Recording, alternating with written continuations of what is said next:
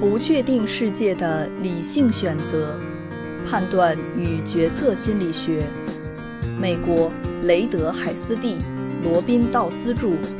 人民邮电出版社。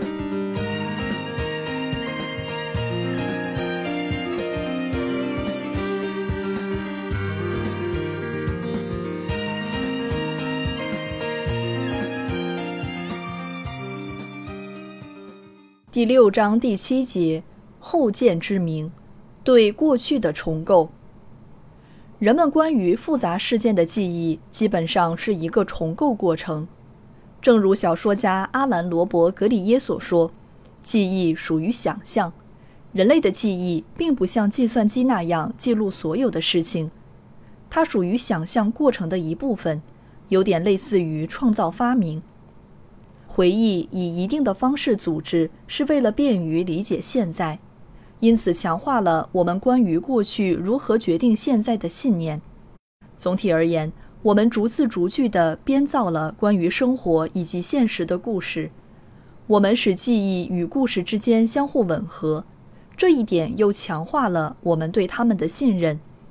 通常是故事创造了记忆，而非相反。Baruch Fischoff 通过一系列设计巧妙的实验指出，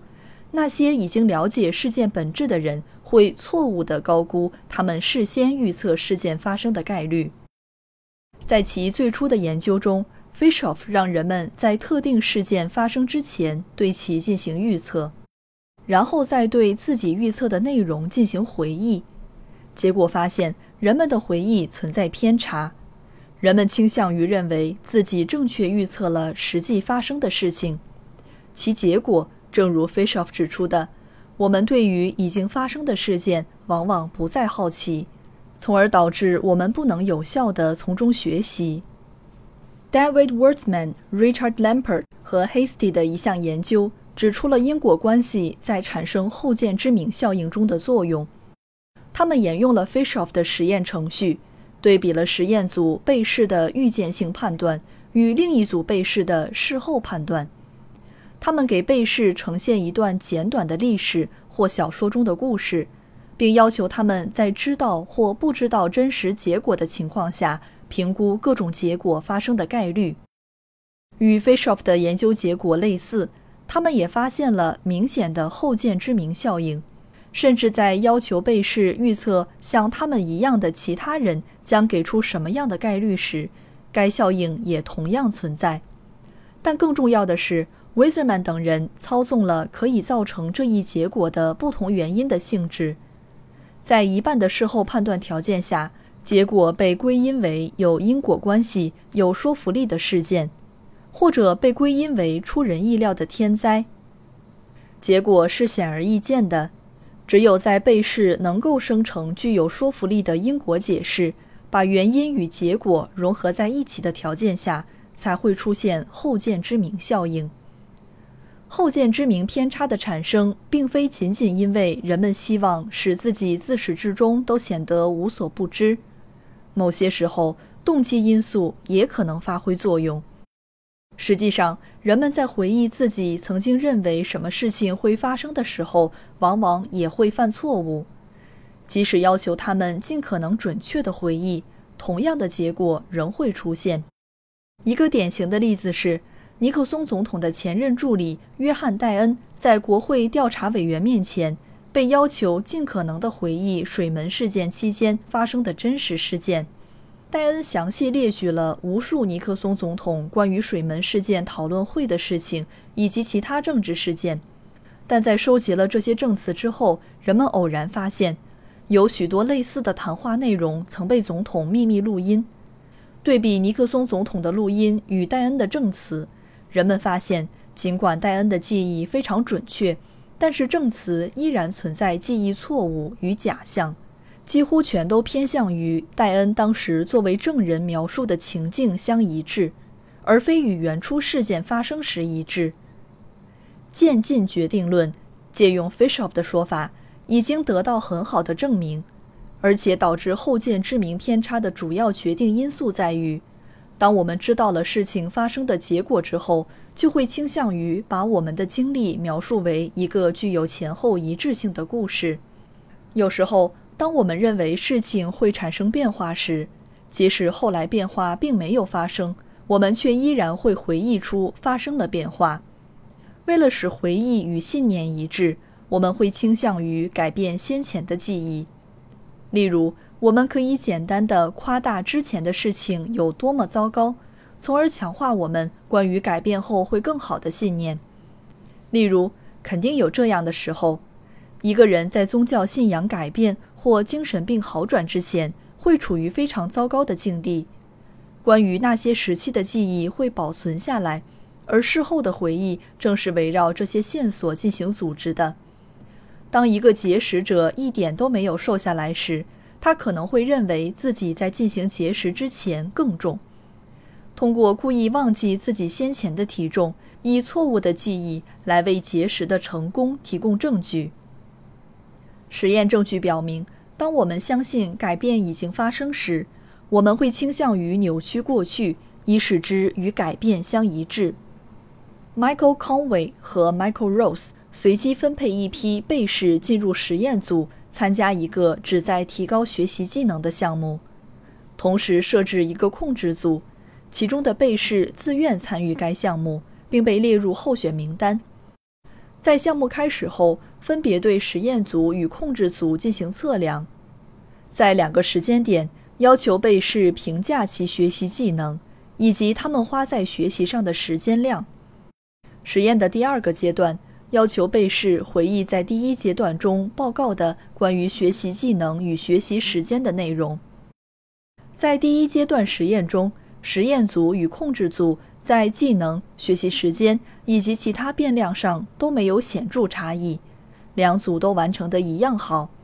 尽管该研究中的这一学习计划本身并没有任何提高学习技能和学习成绩的作用，但当要求被试回忆这一计划实施之前的情况时，两组被试竟然出现了显著差异。两组被试关于学习时间的回忆没有差异。但是，关于学习技能的回忆却差异显著。参与计划的实验组被试在回忆他们参加计划前的学习技能时，回忆的结果比其初始报告的结果更差；而被列入候选名单的控制组被试回忆的结果则与初始报告的学习技能几乎一样。可见，参与计划的实验组被试夸大了自己技能的提高程度。使之与他们认为该方法应该会提高学习技能的信念相一致。他们不是通过夸大自己最终的技能，而是通过重构他们的记忆，使之与他们的预期相符合。也就是说，他们重写了个人自传式记忆，以使其与自己当前的信念相一致。而被列入候选名单的控制组被试则没有这种歪曲记忆的行为。心境也会影响回忆，同样的原理会发生在我们对自己生活的回忆中吗？从弗洛伊德开始，很多心理治疗师的一个基本认识就是，当前的痛苦源自童年的不幸经历，尤其是与父母的不良关系。但实际情况会不会是当前的痛苦以一种后见之明的方式选择和重构了童年记忆？以使其与当前痛苦状态相一致呢？Peter Levinsohn 和 Michael Rosenbaum 通过一个对一千多名市民志愿者的研究回答了这个问题。被试从普通人群中招募，并被随机分入四组：非抑郁组、潜在抑郁组、严重抑郁组和抑郁治愈组。研究者同时要求被试报告其父母的行为。以期探讨当前心境与父母的记忆之间的关系。主张抑郁来自童年问题的理论指出，有抑郁倾向的人与没有抑郁倾向的人经历了不同的童年，因此回忆就会不同。而强调当前心境会影响人们对过去事件的回忆的理论则指出，当前抑郁的人与当前不再抑郁的人在回忆上存在区别。也许关于父母的回忆会受到当前抑郁或不抑郁状态的影响，又或者有抑郁倾向的人，对于父母的回忆确实不同于非抑郁者。结果发现，那些把父母回忆成排斥性和无爱心的人，受到当前心境的强烈影响。消极的回忆并不是有抑郁倾向者的独有特征。尽管当前抑郁的被试把他们的父母回忆成更加排斥自己，使用了更多消极而非正常的管教方式，但抑郁治愈组的被试与从来没有抑郁过的被试在回忆父母行为上并没有差异。类似的，那些在实验后不久变得抑郁的被试。他们与控制组被试在关于父母使用消极管教方式的回忆上并没有什么差异。这项关于抑郁的研究很重要，因为它挑战了成年后心理问题是由童年的不幸经历造成的这一论断。受到情绪的影响，记忆会产生偏差。那些痛苦的成人更倾向于回忆童年的痛苦事件，并且。如果一个人相信当前的问题可以在童年找到根源，那么这一信念本身将会作为一个组织原则，更大程度地扭曲记忆。后见之明的偏差记忆强化了“三岁定终身”这一生命发展理论。